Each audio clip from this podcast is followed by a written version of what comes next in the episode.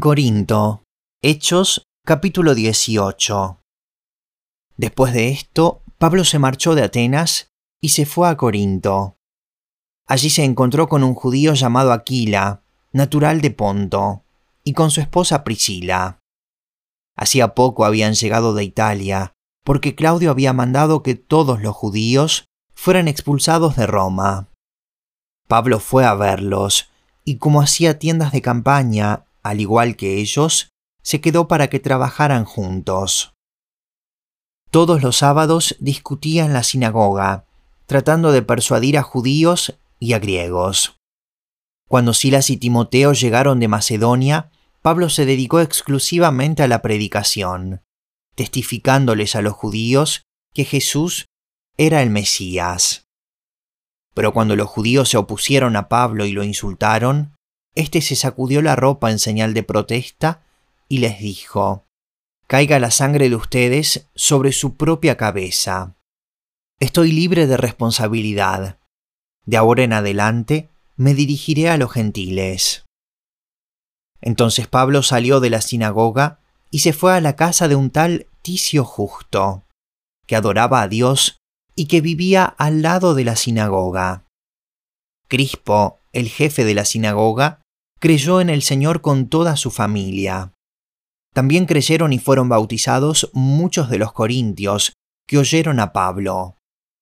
Una noche el Señor le dijo a Pablo en una visión, No tengas miedo, sigue hablando, y no te calles, pues estoy contigo.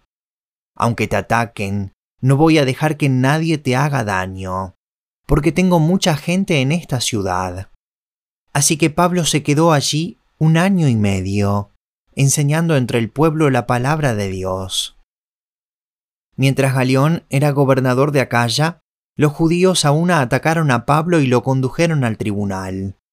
Este hombre, denunciaron ellos, anda persuadiendo a la gente a adorar a Dios de una manera que va en contra de nuestra ley.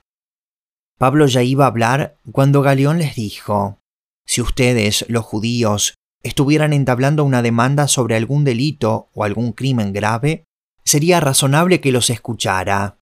Pero como se trata de cuestiones de palabras, de nombres y de su propia ley, arréglense entre ustedes. No quiero ser juez de tales cosas. Así que mandó que los expulsaran del tribunal.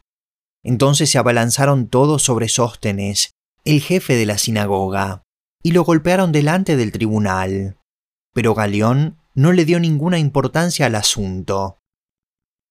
Priscila, Aquila y Apolos.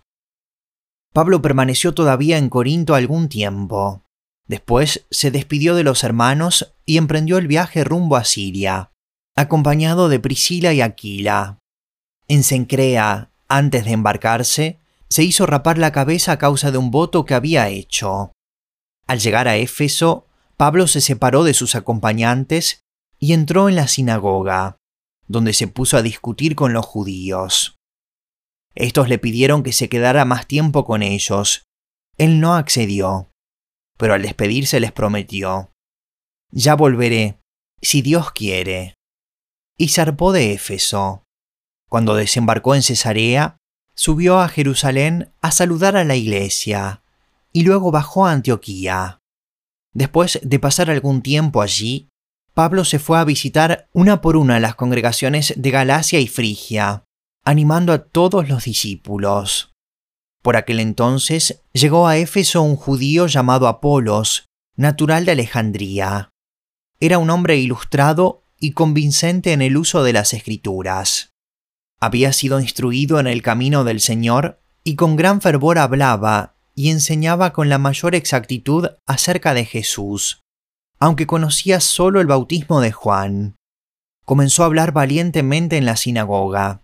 Al oírlo Priscila y Aquila, lo tomaron a su cargo y le explicaron con mayor precisión el camino de Dios.